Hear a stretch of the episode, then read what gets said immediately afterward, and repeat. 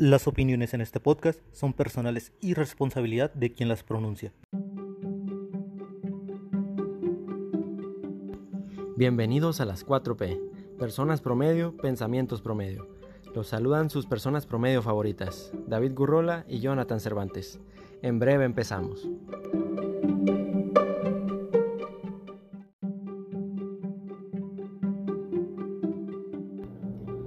Eh, buenos días, tardes o noche, dependiendo de la hora que estén escuchando este podcast. El día de hoy nos complace anunciar que tenemos un nuevo invitado.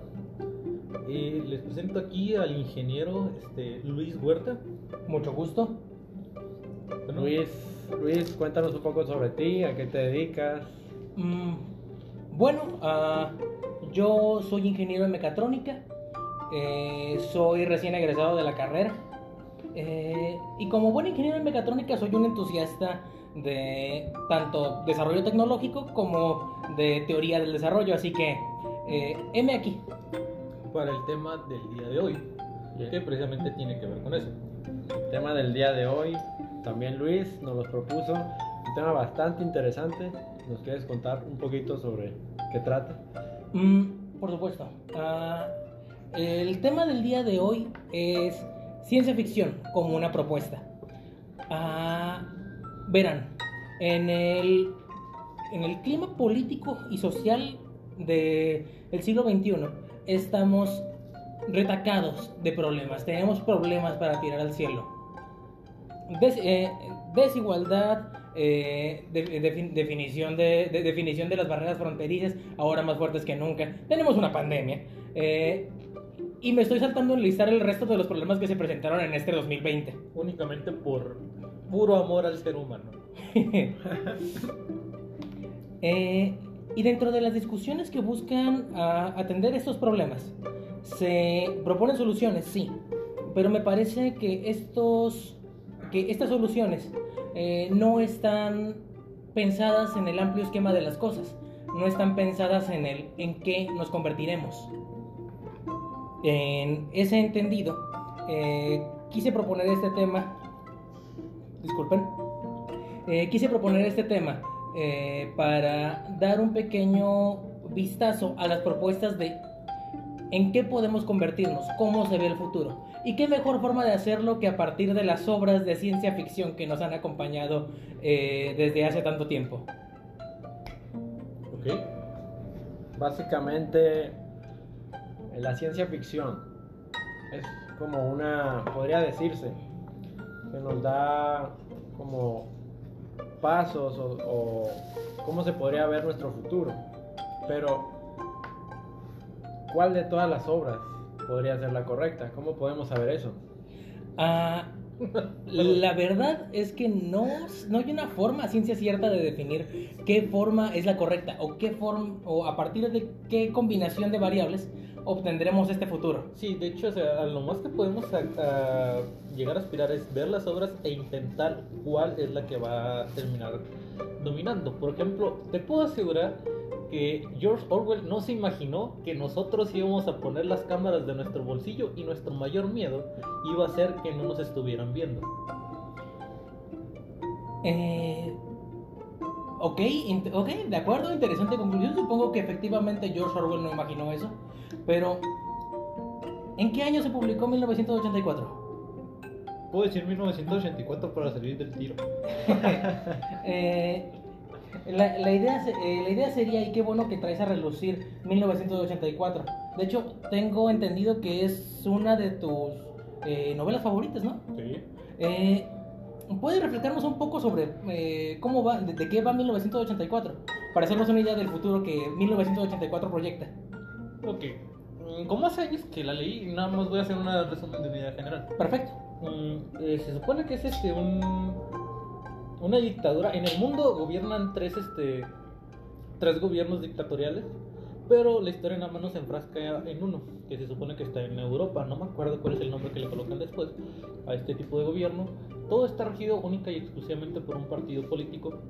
Eh, de hecho no habla tanto de la política sino el mundo en el cual están ellos gobernados la gente del partido es la que vive más aprisionada dentro de este dentro de este esquema Y de hecho suelen estar, eh, digamos que las palabras, los idiomas, cada vez son reducidos para intentar disminuir la capacidad de desarrollo mental de las mismas gentes en algo llamado neolengua. Pues George Orwell entiende eh, la capacidad del ser humano de comunicar ideas complejas como un riesgo, pues las ideas complejas provocan eh, pensamientos. No solamente eso, yo cuando lo leí me di cuenta de que la capacidad, bueno, yo pensaba que la capacidad de tener las ideas de una persona iban relacionadas con su capacidad de lenguaje, porque tú no puedes tener ideas más complejas de aquello que puedas darle nombre, pensaba yo. Hasta que en su momento conocí a un señor este, de pueblo llamado, no me estoy inventando el nombre, Pedro Pérez, así se llamaba, que una vez estaba intentando explicarle a un muchacho joven cómo la potencia de un motor ayuda a que vaya más veloz. Sin embargo, precisamente por su corto lenguaje, de haber nada más terminado la secundaria y haberse criado en un pueblo prácticamente toda su vida hasta que llegó aquí a la ciudad, le decía, no, es que entre más fuerte va el motor, más fuerte va el auto. Y allí me di cuenta de que en realidad, a pesar de la idea de la neolengua que proponía Orwell, de hecho, eh, las personas sí pueden tener ideas un poco más allá de lo que su lenguaje les permita, siempre y cuando investiguen un poco. Pero la capacidad de comunicar las ideas, Ah, sí, la capacidad de comunicar las ideas se ve muy limitada a la capacidad del lenguaje de la persona. Hay de ti que no agarres de los bonles, güey, no estuvo cocinándolos en vano, güey. Sí, para los que no sepan, pues estamos aquí disfrutando unos deliciosos boneless y unas ricas cervezas para amenizarnos. Ah, sí, este. eh, eh, disparó el señor Huerta.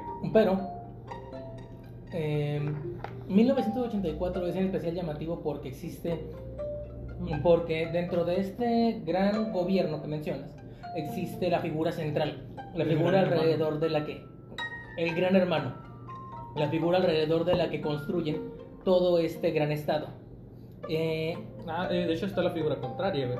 No me acuerdo cómo se llama, pero se supone que es un sujeto al cual están destruyendo cada vez con distintos tipos de textos y distintas informaciones para intentar aquellos que vayan en contra del partido eh, reducirlos, ridiculizarlos y no solamente eso, perseguirlos. güey. están haciendo una cam- están haciendo campaña negra están haciendo am, cuál sería el término Eh, propaganda.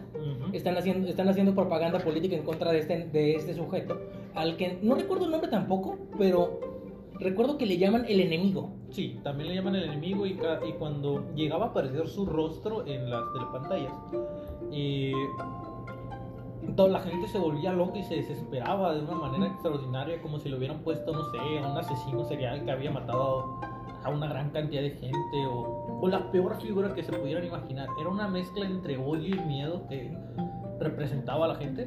Ujú.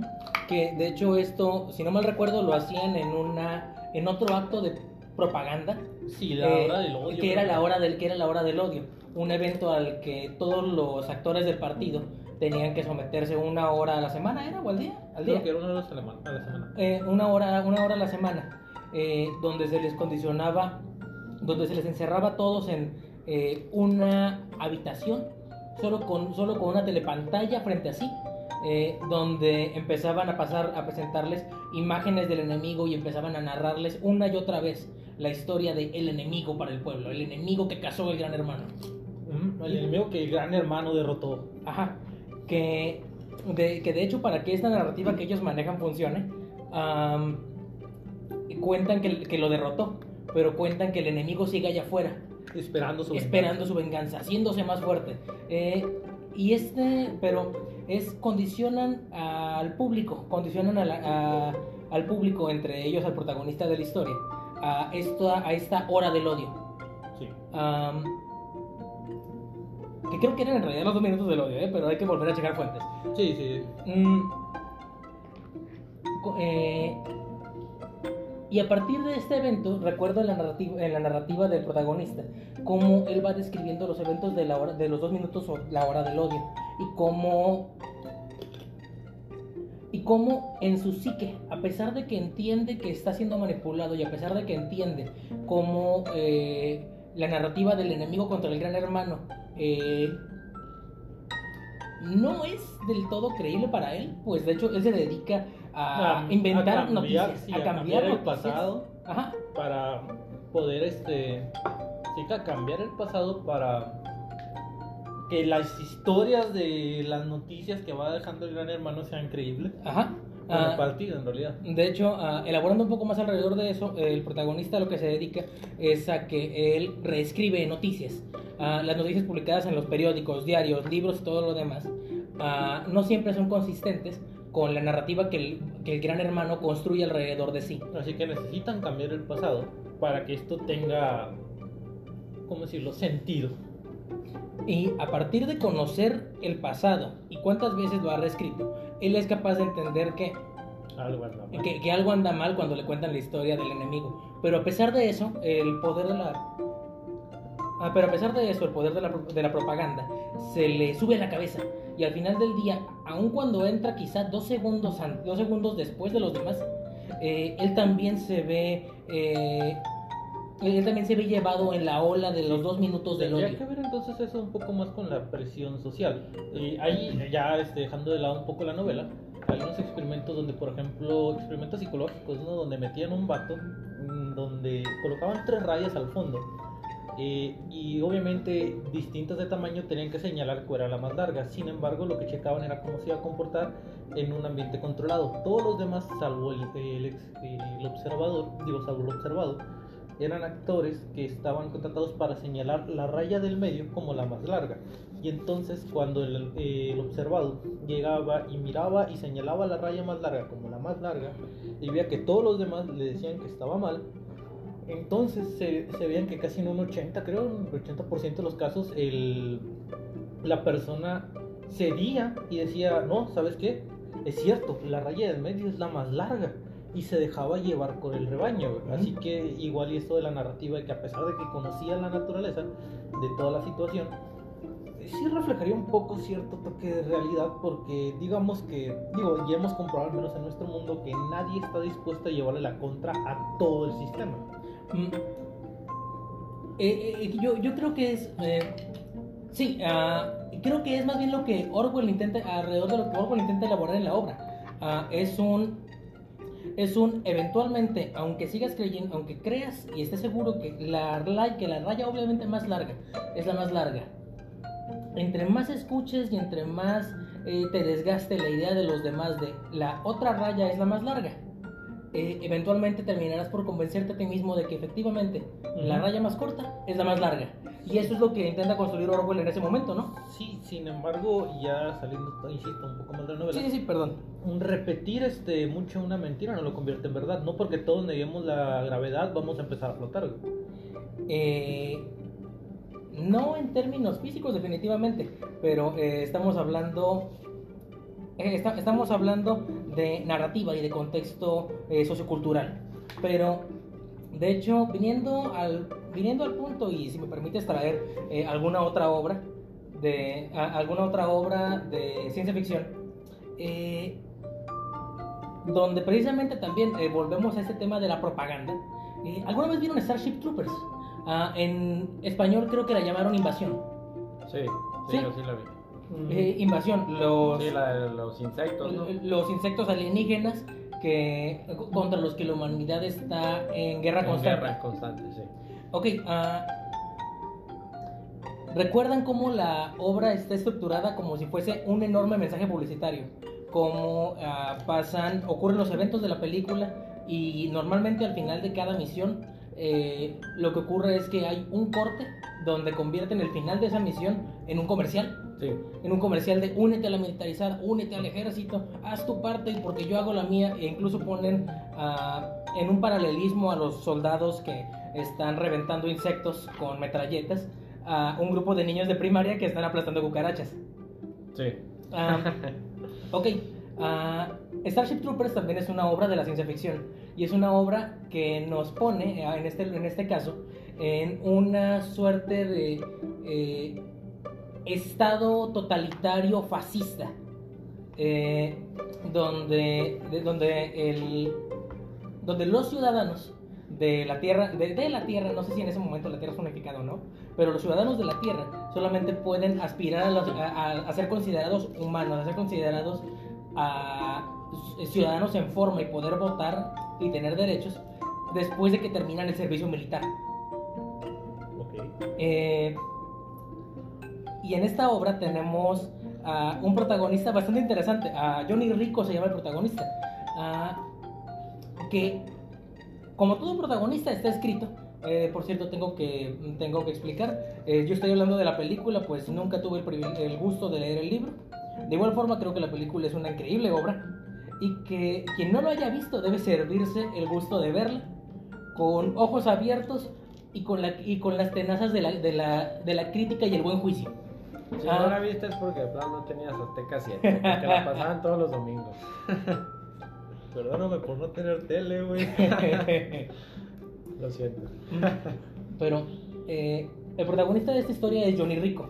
Incluso quienes la hayan visto recordarán la primera escena de la película, que en la que están Johnny Rico en la preparatoria, ah, en su último día de clases creo, eh, y la clase la está y la clase del día es la violencia resuelve todos los problemas. Y, no, y, seguramente, si estabas viendo esta escena, probablemente te, distra- eh, te viste distraído por cómo la dinámica de la escena era Johnny Rico garabateando cartas de amor a la chica que le gustaba, que se sentaba a, la- a- a su lado, y enviándole estas cartas por lo que eh, eventualmente entenderíamos como un iPad. Pues esta, esta película salió en 1997, eh, definitiva- en ese momento no existía Ajá. no existía la concepción de estos aparatos, eh, pero Johnny Rico utilizando una, un, un- un iPad le envía eh, estos garabatos a la chica que le gusta. En esta escena, eh, en esta escena se deja eh, muy en claro el lugar del protagonista, donde al final de la escena el profesor golpea sobre el, sobre el escritorio de Rico y le dice, Rico, ¿crees que la violencia resuelve todos los problemas? Eh, y en ese momento es cuando finalmente nos, cuando entendemos que es el protagonista y que nos debemos identificar con él. Rico, se- Rico mira fijamente al profesor, empieza a girar los ojos y negando con la cabeza dice, no lo, no, no lo sé señor, no, no, no, no lo sé maestro. Y es... ah, es extraño uno, es extraño uno se va con la finta porque es la escena que le, que le sigue. Son ricos y sus amigos eh, haciéndose promesas de cómo serán amigos para siempre y cómo se van a pasar bomba. Eh, cosa que, eh, cosa que aquí, aquí tú que viste la película sabes que no es así. No, no, para nada. Es pura violencia, pura matanza. Nadie sale bien parado en esta película. Pero, ah, pero vo- voy a, pero voy a elaborar un poco. Cu- mientras viste la película, caíste en cuenta de que era propaganda, de que era una sátira propagandística. Si te das cuenta de los anuncios publicitarios que salen, como tú mencionas, al final de cada batalla. Y cómo hacen ver la guerra como la aspiración máxima a la que debes. Como el, como el El, gran, el logro. Ajá, ajá. Eh, bueno, Starship Troopers me parece. eh, es una obra aterradora, definitivamente, de la ciencia ficción. Eh, aterradora al grado de que despoja a los seres al ser humano de toda la humanidad que le quede. Eh, ¿A qué me refiero con esto? Me refiero a. ¿Te acuerdas de la primera batalla que tienen? En la que Johnny Rico termina por reventar a uno de los grandes insectos tanque con una granada. Sí, sí, escena épica. Escena épica. Donde todos lo reconocieron como un gran soldado. Eh, la, la escena donde, donde Rico se hace el, eh, el wow, el yo quiero ser Johnny Rico. el chingón. Ajá, el chingón. Ah, ¿Recuerdas que en esa misma batalla hay una escena, creo que es en esa misma batalla, no recuerdo bien, ¿eh? Ah, hay una escena donde después de haber exterminado los, a los, a cucarachones, ah, hay un insecto aún vivo que se está arrastrando. eh, y mientras los soldados, y, y los soldados que se acercan a él, eh, tienen una ti- tienen una vista de los ojos de la criatura y cómo la criatura mueve los ojos erráticos y está indefensa. eh, y ves, y hasta puedes ver los mismos, eh, eh, el mismo reflejo, la luz que brilla, eh, la, la- la luz brilla reflejarse en los ojos de la criatura, está viva. Casi, casi estás viendo su vida desaparecer. Sí, así. está, eh, Y cuando dices, ok, mira, aquí puede haber un momento de humanidad, puede que el soldado que eh, está viendo esta criatura eh, re- reflexione y, dije, y diga, quizá esto no es lo correcto. Pero no, no es eso. De hecho, eh, ves cómo procede a masacrar a la criatura eh, y le empiezan a brotar, le empieza a salpicar la sangre verde de esta. Sí, sí, sí. Eh, Majestuosa esa. majestuosa escena. Eh, una, obra, una obra en la que eh, este Estado totalitario fascista, en, su pro- en su lógica propagandística, despoja al ser humano de todo acto de humanidad, de todo acto de empatía. A un futuro, yo, un futuro yo considero aterrador. De hecho, así como lo escribes, me recuerda un poco a la novela de El juego de Ender. Ah, elabora, por favor. Mm, ¿Lo leído? Eh, sé que es una película, nunca la vi, nunca lo leí. Eh, ok, de hecho, se supone, para no hacerte muy largo el cuento, también se están enfrentando esta vez a una especie de raza tipo, tipo abejas en realidad, incluso con la mecánica de que tienen una especie de mente, mente colmena. Después te dan a, a entender que de hecho cuando se encuentran en estos pueblos, cuando muere alguno de los hombres abeja, en realidad el ser, que es una especie de mente que controla a todos los demás abejas, no siente peligro de que le hayan matado a alguno de estos seres, porque en realidad e- era el equivalente como cortarse las uñas, deshacerse de un trozo de, de cuerpo que pueden perder sin ningún problema, pero Ajá. cuando inicia la batalla, pues los humanos no somos así, somos individuales, la gente siente dolor al perder sus seres queridos, y esto empieza una batalla, y todo esto es antes de que inicie la, la historia del protagonista. El protagonista, de hecho, es este en un mundo donde nada más las parejas pueden tener dos hijos. A él le llaman el tercero porque el gobierno le da un permiso de tener un tercer hijo para ver si logran desarrollar una especie de estratega perfecto. Donde precisamente en este tipo de eh, en este tipo de mundo no es tan tan frío como tú describes la película. Sin embargo, lo que están intentando buscar es generar a un este un estratega frío que pueda destruir al A la gran mente colmena. sí al sí al, al- es que no sabían que era una mente colmena al gran enemigo Ok. Eh, eh, después lo termina haciendo y en la segunda parte del libro eh, de la saga llamada La voz de los muertos, de hecho Ender está cargando con el huevo que deja la reina porque de alguna u otra manera logra comunicarse con él y pues le hace saber que efectivamente está, está viva y las razones de por qué esto comienza. Para este otro universo ya, ya hay otras, este, ¿Especies? sí, ya encontraron una especie nueva, Otras civilizaciones. mm, muy, Exactamente. muy básicas. Ok. El caso es que la humanidad ha aprendido de sus errores y curiosamente en la historia la gente odia al gran asesino de especies Ender que ellos mismos originaron Ujú. porque la, eh, la historia lo empieza a hacerlo ver como el villano destructor de otras Se especies. convierte en el enemigo. Se Y la historia, la, la historia de él, lo- bueno, la historia conforme va guiando hace que el mundo, el universo, la sociedad de, aquel, de, ese, de esta novela vea a Ender como el destructor de, de otras especies y como una especie de villano que nunca que se arrepienten de haber, de haber creado. Ajá. Cuando pues entonces Ender con su otro nombre, cuyo no, eh, no me acuerdo cuál era su primer nombre, Ender es el protagonista de la historia. sí, Ok. eh, de hecho, ahora tiene que intentar encontrar un lugar donde la reina pueda este, volver a crecer para volver a generar sociedad. Y encuentra, viaja a este planeta donde está esta otra nueva sociedad. De hecho, viaja por una razón completamente distinta al grupo. De hecho, pertenece a una especie de religión o secta donde piden que él vaya a, a, a bendecir, por decirlo de alguna manera, a unos muertos Ajá. y ya llega y luego lo quieren echar, pero bueno, eso ya va- tiene que ver un poco más con la novela. Si les interesa esa parte, yo les recomiendo que la lean. Ujú.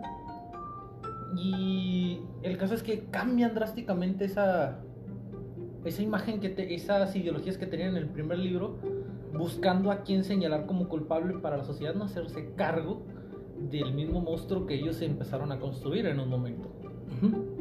Aquí, si bien están generando un chingo de monstruos, desconozco, no he visto la película, tal vez podría apuntar a un momento en el cual, no sé, hay una especie de cambio de paradigma y entonces empiecen a, la sociedad en vez de decir, sí, la cagamos, digan, no, es que fueron estos individuos nada más. Mm. Todos los demás somos completamente inocentes. Ajá. Eh, de hecho, no vi las siguientes partes de Starship Troopers. Ah, recuerdo que hay como tres películas o cuatro Sí, películas hay más. Tres películas, pero no fueron relevantes. No, no fueron relevantes. En realidad, yo creo que la buena, la buena es la primera. La primera, sí. Ah, pero Inter- interesante, interesante este evento que mencionas de Ender teniendo una suerte de ah, una suerte de contacto psíquico con Sí. la gran reina, podemos llamarla. Sí. Ok, um, interesante este detalle y Ender sintiendo empatía y Ender protegiendo el huevo de la reina. Ajá. Ah, ok, ah, en Starship Troopers, si me No, permites, no pasaría. Si, si me permites recuperarlo un momento, de hecho pasa algo similar.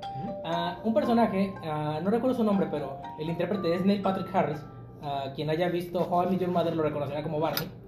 Am, un, un personaje, Neil Patrick Harris, tiene eh, adquiere eh, la capacidad de leer la mente. O por lo menos a- a- un, un incidente le ocurre que puede empezar a leer la mente de estos, de estos insectos. Estos insectos también son una mente colmena. Eh, y entre estos insectos hay un gran insecto que es el, El cerebro. el, que es el, el- el insecto cerebro. Ah, en, algún, eh, en una de las grandes batallas logran capturar a uno de estos insectos cerebro. Y Neil Patrick Harris, con sus superpoderes de, de leer la mente. de leer, la, de leer la mente de los insectos. Se acerca, pone una mano sobre el insecto y voltea victorioso a decirle a todos, está asustado. Y todo el mundo empieza a gritar y empieza a vitorear y empiezan a celebrar que están aterrando a su enemigo. Ah, es un, y es, un- es un momento, es un momento horrible porque Neil Patrick Harris eh, tiene la capacidad de leer la mente de estas criaturas, puede comunicarse con ellas. Y es un momento que podría dar lugar a, A la paz. a la paz, a comunicarse, a intentar eh, enmendar las cosas, pero en lugar de eso se convierte en una herramienta de guerra. Y, esas, y, y eso es cuán pervertida está, esa- está esa civilización. Pero, pero la verdad es que no me, la verdad es que no disfruto tanto eh, la ciencia ficción distópica como son estas. Así que me permite compartirles un poco de lo que considero es el anti-Starship Troopers. De hecho, debo decir que ya tenemos un rato divagando, Ajá. pero sí, dispara, dispara, dispara. Ah, Adelante, este podcast de eso se trata. el, que yo, el, el que yo considero el anti-Starship Troopers. Eh, la, eh, la obra de ciencia ficción. la- Acercamiento dramático la- de la- cámara. La, la gran obra de ciencia ficción eh, es Star Trek. ¿Alguna vez lo han visto? Eh, capítulos aleatorios. Capítulos aleatorios. Igual. Ah, Star Trek es una obra que salió en 1966. Am, Star Trek por eh, Star Trek por una parte nos cuenta, nos narra la historia de la Tierra unificada. En la premisa de Star Trek es cuando la humanidad ha resuelto todos sus problemas, cuando la humanidad ha arreglado, ha, ha arreglado los conflictos, el hambre, las carencias, eh, la discriminación, todo eso. Hablamos de una utopía. Hablamos de, ha- hablamos de un estado Perfecta. distópico. No, no, no diría exactamente perfecto, porque aún hay detalles ahí, pero es cuando ha resuelto todos estos problemas. Eh, ¿Qué le queda? De hecho, sí, adelante, es una utopía. Eh, cuando ha resuelto todos esos problemas de humanidad, ¿qué le queda a la humanidad? Y. ¿Qué respuesta es- propósito tiene la humanidad? Ajá, ajá. ¿Qué le queda a la humanidad? ¿Qué queda del espíritu humano? Hablamos Pues, de que ya llegaron a un avance tecnológico grandísimo. Hablamos de que han llegado, no a un avance tecnológico grandísimo, han llegado a solucionar los problemas como sociedad. Sí, o sea, ya no hay hambre, no hay. O sea, ya este, no hay necesidad de, de buscar más. Eh, no, no, no. Hay necesidad de buscar más porque siempre hay campo a la mejora. Eh, pero es un. Socialmente han erradicado los problemas que venimos arrastrando. Racismo, es este, Discrim- pobreza, discriminación, desigualdad. políticos, Sí. Todo eso. De hecho, tanto así han resuelto los problemas que la Tierra, eh, aun cuando tiene, aun cuando sigue siendo, aun cuando sigue siendo dividida en, en países, la Tierra mm, no es algo así como que los personajes sean eh, sean propios de pro- provengan de eh, digamos Estados Unidos que, que sería entendible que Estados Unidos fuese el gran líder de la Tierra en este momento. No, no, no. ah, de hecho, la Tierra en Star Trek es la Tierra unificada, donde No importa si naciste, aunque no lo crean, no importa si también eres de Sudamérica como los otros. como Ajá. Es- sí, eh, más o menos es la premisa. Es la Tierra unificada. Eh, y es. Existe esta suerte. eh, existe esta. ah, institución. Que es la Federación Galáctica de Planetas Unidos. eh, la Federación Galáctica de Planetas Unidos, do- eh, con, ah, con sede en la Tierra, eh, es, precisamente el organismo para el que los protagonistas trabajan. Protagonistas que, recuerdo, es una serie de 1966.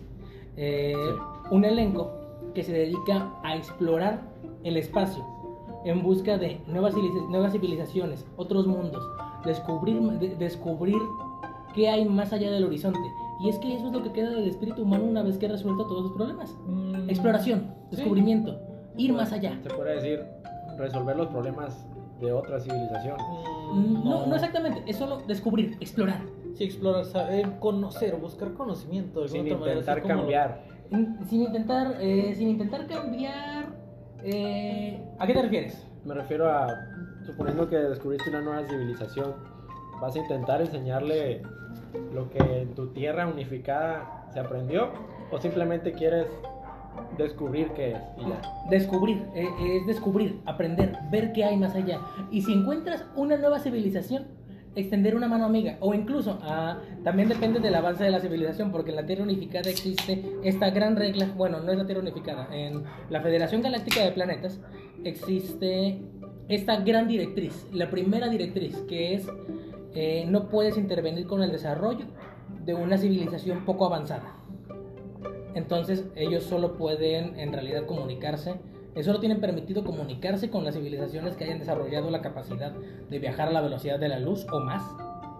Ah, y a estas civilizaciones cuando las encuentran son a veces hostiles, son a veces eh, bastan- son, a- son a veces sociables, eh, son a veces ligeramente conflictivas, pero de eso se trata la serie, de ir descubriendo todo esto junto con ellos, de ir viendo qué hay más allá del horizonte. Eh, y esa es, la- esa es en, realidad la obra. Ah, los conflictos de Star Trek, da- dado que no hay ya ninguno de los problemas que el ser humano acarrea consigo, eh, no son problemas interpersonales, no son problemas de, de yo sobreponiéndome a ti, De hecho, son problemas de nosotros con el mundo. hay, hay otra obra entonces tal vez que te podría interesar. Ajá. La saga de la Fundación de Isaac Asimov, que podría ser directamente opuesto a lo que estás este, diciendo, pero sin parecerse a, a la película que estás mencionando. ¿En qué sentido? Digamos que la, la humanidad ha avanzado mucho, ha pasado mucho tiempo y ha conquistado muchos planetas, pero debido precisamente a que el ser humano es medianamente flojo, de hecho no es que abunden muchos científicos. ¿Ya? Y aunque hay mucha gente en muchos tipos de planetas, eh, ciertas tecnologías se han ido perdiendo a tal punto de que los robots, Ajá. gracias a unas novelas pasadas de Isaac Asimov, pero ahora los robots forman parte de la mitología como para nosotros los golems o los cíclopes o otros tipos de bestias mitológicas forman parte de nuestra mitología actual. Ajá. La gente vive, sí, con determinadas tecnologías, elevadores muy veloces y lo que tú quieras, eh, naves capaz de viajar entre planetas en muy poco tiempo, pero no tienen o no gozan de una super tecnología o algo por el estilo. Ajá. Y empieza a haber una especie de caos social. Y de hecho desarrollan una ciencia llamada psicohistoria. ¿Qué, ¿Qué es esta ciencia? Es una mezcla, en segunda novela, entre matemáticas y psicología que te permite prever el futuro. Y el creador de esta ciencia, no me acuerdo cómo se llamaba, este... ah, eh, ahí deben de estar los libros, ¿verdad? Dame, dame un segundo. Uno. Mm, Eh, en- eh, a ver, es que... eh, se llama... No, Isaac es el autor, güey. y, y saca según el autor. Ah, solo Harry Sheldon. Harry Ha- Sheldon ok. se llamaba el, el autor. Digo, el autor, este, el, el creador de esta ciencia. Y se da cuenta de que la humanidad se está dirigiendo por problemas sociales a su inminente fin. Y que van a pasar 30.000 años antes de que se vuelvan a poner todos de acuerdo. Así que utilizando la psicohistoria, desarrolla un plan para que la humanidad solamente esté mil años valiendo chingada Ujú, ujú. antes de que vuelvan a su actual nivel y empiecen a desarrollarse después. Ajá. Sin embargo, pues esta historia de los mil años dura, este, dura seis novelas que de hecho no abarcan los mil años. Creo que como en la quinta novela, en la quinta o la cuarta novela, que han pasado solo 500 años, aparece algo que un ser capaz de precisamente modificar las emociones de otras personas que no había aparecido en la en las previsiones de Harry Sheldon, güey, generando un caos en el plan que tenían originalmente. Y de hecho aquí aparece. Es que se me hace una pinche obra muy interesante porque los libros también tienen pequeños momentos donde un personaje pseudo misterioso parece que después de investigarlo un poco se terminó convirtiendo en uno de mis personajes favoritos. Daniel Oliva, si a alguien le interesa un poco puede buscarlo en internet. eh, que termina, digamos, formando, eh, siendo una piedra muy angular en el desarrollo de la humanidad. Eh, el caso es que aquí no hablamos de que, la suma- de que la sociedad como tal ya solucionó sus problemas, sino que a pesar de que la humanidad ha ido desarrollando tecnologías por no madurar al mismo no madurar y desarrollar conocimientos sociales a la par que desarrolla tecnologías, precisamente eventualmente sigue acarreando esos problemas. Muy bien. Estas mecánicas o estas tecnologías no le solucionan los problemas precisamente porque no termina de madurar como sociedad la humanidad. Y sigue manejando pues ciencia ficción. Ok, va. Am, de hecho, eh, me recuerdas a una obra interesante y la voy a abordar muy rápidamente. ¿eh? Ah, ¿Vieron alguna vez? eh, es una película que está en este momento en Netflix. Eh, no recuerdo exactamente el nombre. Sé que no es Io. ¿De qué va? es una civilización alienígena hace contacto con la Tierra.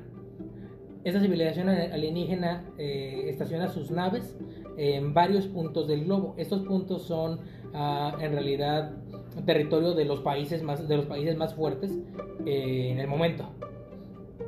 Estaciona alrededor de 13 naves, si no mal recuerdo, eh, en este globo. Y el conflicto con el que se encuentran los protagonistas es... Nuestra protagonista es una eh, doctora en lenguas, es una lingüista. eh, y, es- y ella es convocada para descifrar el lenguaje de estos alienígenas, para poder darnos un medio y comunicarnos mutuamente. Am, la, la historia gira en torno a este evento, explicando, explicando con eh, unos toques cinematográficos, si me permiten agregar, ah, deliciosos. Ah, como la, barre- como la barrera del lenguaje. Como la, barre- como la barrera del lenguaje ah, es el gran eh, eh, ese es el gran tope que hay que sobrepasar eh, para, para, entablar la para entablar el- la comunicación con las demás especies. Como ese es el gran como, ese es eh, uno de los grandes conflictos. Por supuesto el primero es eh, descubrir cómo ir hasta allá. Am, pero eh, la eh, larga historia corta muy simple. Am,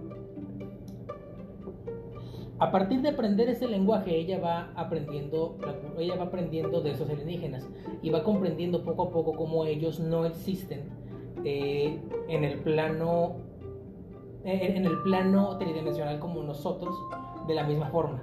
Ah, para ellos, la, con- la concepción del tiempo, que es una de las dimensiones que entendemos, es distinta.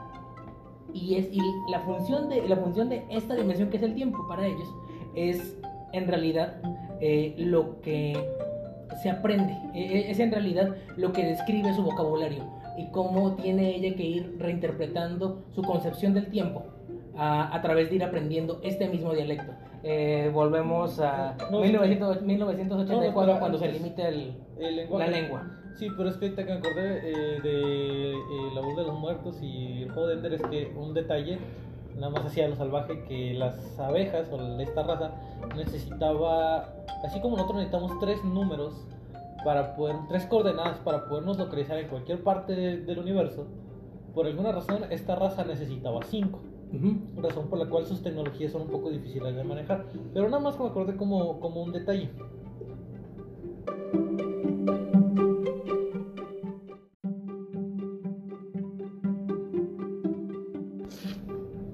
Volvemos de la pequeña pausa y aquí para que nos termine de aterrizar el tema de Star Trek, bastante interesante. Eh, en realidad quería elaborar un poco, un poco alrededor de Star Trek. La verdad es que debo reconocer, ah, todo este asunto del podcast y demás y la propuesta era un elaborado plan de mi parte para conseguir un foro donde hablar de Star Trek. Ahora que los tengo atrapados, am, Sus almas nos pertenecen. Ah, solo quería elaborar, elaborar un poco alrededor de Star Trek. Pues ah, hay dos cosas que me parece propio mencionar. Ah, los, los, capítulos, los episodios de Star Trek se basan normalmente en un cierto arquetipo de premisas. Hay capítulos donde se aborda el tema de la primera directiva, eh, donde los protagonistas tienen que entablar conversación, entablar eh, comuni- ah, estudiar a una civilización poco avanzada. Hay capítulos diplomáticos donde tienen que eh, donde tienen que de alguna forma eh, comunicarse con otras civilizaciones en las que normalmente hay un conflicto de por medio, normalmente cultural. Hay otros donde genuinamente hay conflicto bélico porque se, porque se ven con civilizaciones que son que son meramente ofensivas, con, con- conquistadoras Bárbaro. bárbaros, como lo son la especie de los Klingon en realidad en, este, eh, en esta serie. Ah, pero estoy divagando. Ah, Star Trek, primer- eh, primeramente quisiera destacar que eh, para dejar en claro cuán progresista es la Tierra que nos proyecta, el mundo que, Star Trek nos proyecta, pues aquí somos progres. Ah. Quisiera, eh, quiero destacar cómo en 1966, 1966, Lástima que no era 69. ah, Chiste malo de la. Esta- esta serie llega al aire. Y esta serie al aire llega con una propuesta escandalosa en el momento. ¿eh? Ah, el elenco de protagonistas se conforma por el capitán de la nave, un hombre blanco. Era de esperarse. Ah, La supremacía blanca. El, el capitán de, el capitán de la nave, un hombre blanco. Pero el piloto de la nave es un, es un hombre asiático. Y el cartógrafo de la nave es un ruso. Y su primer oficial es un alienígena, es un vulcano. Los vulcanos, por cierto, en el canon de la serie, son la primera especie alienígena con la que hicimos contacto. Se supone que son como unas especies de vatos que tienen orejas puntiagudas, pero que y se parecen mucho a los humanos, pero que se destacan porque no tienen emociones, ¿no? Eh. que su pensamiento es puramente racional. No que no tengan emociones. En las formas culturales de los vulcanos, los vulcanos decidieron que eh, decidieron que ah, eh, decidieron reprimir sus emociones. Eh, las tienen, las tienen y son igual de fuertes que los humanos. Solamente que ellos voluntariamente deciden eh, reprimirlas para dar lugar a un enfoque más Lógico. lógico sobre el mundo, sobre el mundo que los rodea. Am, es, el primer oficial de este capitán es un vulcano. Ah, el jefe de ingenieros de la nave es escocés o irlandés, no, la verdad no recuerdo bien, según yo es escocés. Am, pero ese es el gran elenco. Y lo más, y, y- y lo más importante, ah, la, la xenolingüista, la jefa de comunicaciones de la nave, es una mujer negra. Pero Eh, es una mujer negra homosexual. No, no, Entonces no lo suficientemente progre. no, Mira, mira, mira, mira, 1966, ¿eh? vamos a darle chance. Ok. Eh, mira, 1986, vamos a, dar- a darle chance. Eh, pero si de algo sirve en el reboot reciente de la franquicia, que no es un reboot, solamente es. ah, bueno, sí es un reboot. En el reboot reciente de la franquicia, que empezó en 2009, ah, hacen a el timonel Hikaru Zulu, el miembro asiático de la tripulación homosexual. Si de algo sirve. Sí, sirve. Mm. Podríamos decir que era una tripulación, una serie adelantada a su época. Sí, definitivamente. Eh, definitivamente era una serie adelantada a su época. Ah, tenemos todo este vasco, todo este vasto, vas- vasto elenco. Y la verdad es que si fuésemos en este momento a ver a la serie original, eh, hay un par de cosas que definitivamente merman de la época en que, del año en que fue eh, lanzada al aire la serie, producida, del año en que fue producida la serie, que simplemente no pasan el, el check de la época. Pero lo que sí, lo que sí lo pasa es ah, es el enfoque que se le da, eh, eh, es el, el enfoque que se le da a, a- a- a la a cómo siendo miembros de la flota estelar y siendo los y siendo la tripulación de la USS Enterprise, que es la nave donde este donde esta crew navega, ah, Exacto, estoy de acuerdo. buscamos buscamos ah, buscamos la paz y buscamos interactuar y buscamos conocer a quién a quién más está allá en el vasto vacío del espacio. Incluso ah, hay, un capítulo hay un capítulo que todo aquel que haya visto la serie original va a, a- va a reconocer en el momento. El capítulo se titula Gorn. Eh, incluso seguramente incluso estoy seguro que ustedes también lo van a reconocer. Ah, A ver. eh, durante este capítulo, eh, la tripulación de la Enterprise se encuentra con una civilización por mucho más avanzada que ellos.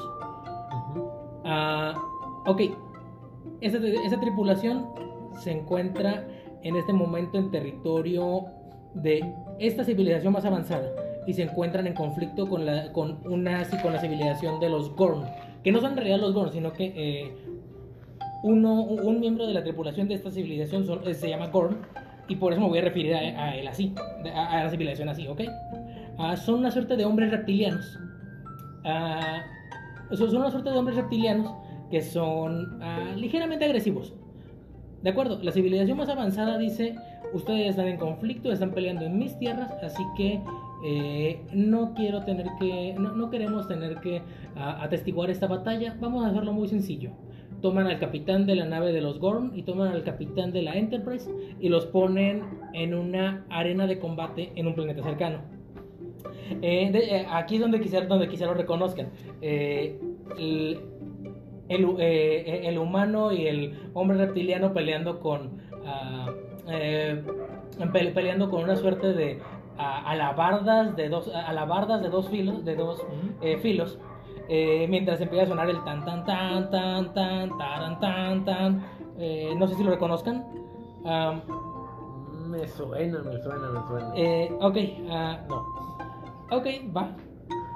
Pero es durante todo este durante toda esta pelea y todo este conflicto la idea es van a pelear y el ganador va a conservar su nave el perdedor lo, el, el perdedor lo destruim- destruimos a su tripulación Así nomás. A- así así nomás así nomás porque su, su especie, su raza. eh, po- por- porque esta gran civilización está como ¿Cómo? intermediario.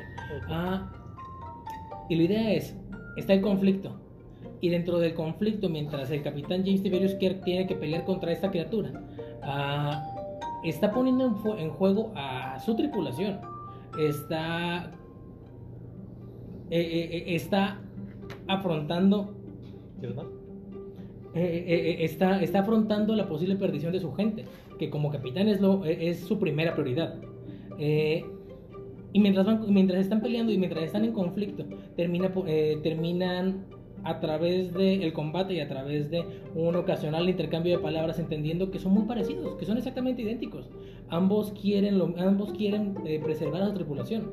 Ambos quieren eh, salir del conflicto. Ninguno quería tener que sacar las armas. Eh, y ahí viene el momento de revelación para el, el momento de revelación en el episodio.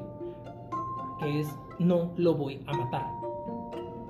El capitán no va a matar a Gorn y Gorn no va a matar al capitán. Porque no solamente estás matando al capitán, o bueno, no solamente estás matando a quien tienes enfrente, sino que estás matando también a un conjunto de personas que no puedes ver en ese momento, que te hacen recordar a la gente que se supone con la que está viajando el, el, prota, a su pinche chango, será gente a la cual sí le importa y la ve reflejado en él, me imagino. Eh, en algún momento leí en Persona Normal un libro de Benito Taibo. No es ciencia ficción, pero quien lo, pero qui- quien lo Sí, leer es- debería leerlo. Ah, eh, donde un grupo de niños de primaria aborda la pregunta y dice y dice ¿cuándo el ser humano se volvió humano? Y uno de los niños eh, eh, uno de los niños responde "Ah, yo creo que el ser humano es humano en el momento en que se ve reflejado en los ojos del otro. En el momento en que entiende, en que entiende que la otra persona y yo no somos distintos. Y Una definición así de un niño de primaria me suena a las típicas que colocan la madre. Es como: eh, Llegué y le dije a mi hija que tenía un día largo en el trabajo. Y ella me preguntó: Madre, a la edad de tres años, no la niña, madre, ¿por qué te preocupas tanto por la infinidad y vastedad del. Digo, ¿por qué no te preocupas por la infinidad y la vastedad del universo mientras vas y te desgastas el trabajo? No sé, ese tipo de respuestas que tú sabes que un niño nunca daría. Pero me imagino que es una novela, ¿no? es una novela y la verdad, la verdad, Si es una novela ya es justificable. El, el autor intenta reflejar algo, punto. No nos desviamos. no, no, no, no, no nos vamos a desviar, solamente ah, no estoy de acuerdo contigo, ¿eh? Ah, pero es, Sí, sí. pe- pero es. eh, el ser humano se vuelve humano en el momento en que se ve reflejado en los ojos del otro. Y eso es más o menos lo que pasa en este capítulo. El, Sí. capitán, Ki- el capitán Kirk se ve reflejado en los ojos de Gorn. Y Pero- Gorn se refleja en los ojos de Kirk. Eh, y da lugar al entendimiento. Y da lugar a que ambos salgan de ese conflicto. Ah, Pero, ¿en qué lugar queda la civilización más avanzada en este conflicto?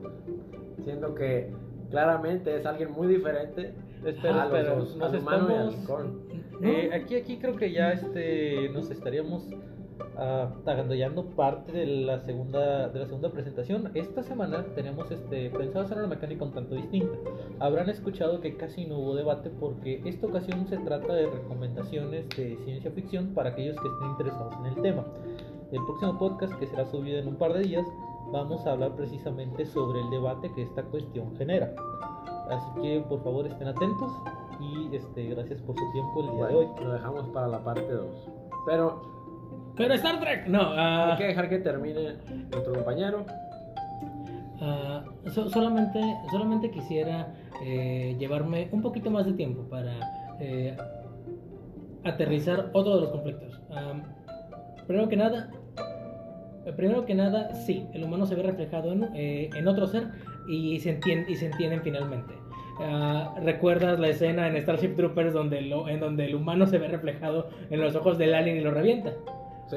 Ok, ok, este paralelismo cinematográfico es totalmente lo opuesto y es ese el futuro que Star Trek nos narra. Ah, y la verdad es que creo que esa es la mejor forma de explicar el mundo que Star, eh, el mundo que Star Trek quiere crear a partir de eh, compás moral de los individuos que en ese mundo viven. Así que ah, cualquier cosa que pueda agregar, en realidad solamente soy yo ah, queriendo, que- queriendo hablar más de Star Trek. Así que eh, por mi parte es todo. Muy bien, pues esperamos, de verdad, vean estas películas o lean estos libros. Yo en lo personal los voy a leer. Como pueden ver, yo no hablé mucho porque no soy una persona que lea demasiado. Eh, mira, es que hubo puntos medios. Yo hablé de novelas porque es el medio que yo conozco. Tú hablaste de películas porque es el medio que tú conoces. Yo hablé de series. Él habló de series porque es el me- series, libros, películas porque es el medio que él conoce. o Porque sea, soy un ñoño. Porque soy, También. porque soy un ñoño de la ciencia ficción. Sí, sí. no, Pero yo nunca estamos, dije que en no. el, estamos en el siglo XXI y ser ñoño ya no es mal visto. Al contrario, es chingón. Yo me voy con la tarea de leer algunas de estas novelas y ver algunas de estas series. Tú llévate la tarea de ver la que más te haya gustado Ok, en entonces, ella. como un detalle nada más, este. Harry Sheldon de. de- ¿Cómo se llama? De la novela Isaac Asimov. Él viene, si bien desarrolla lo que es este. eh, la psicohistoria, su planeta de origen se destaca no por sus matemáticas, sino por sus artes marciales. Y a lo largo de la historia le mete varias putizas a, otros, a otras personas. Digo, nada más ahí como detalle, no sé si a alguien le interesa de la saga de la fundación, ahí está. Ese sería el gancho. Muy bien. Literal. Sí. Muchas gracias por escuchar este episodio. Nos vemos en la parte 2 en unos días. Sí, va a salir en unos días, no, no, no es por una semana para este. Gracias y bye.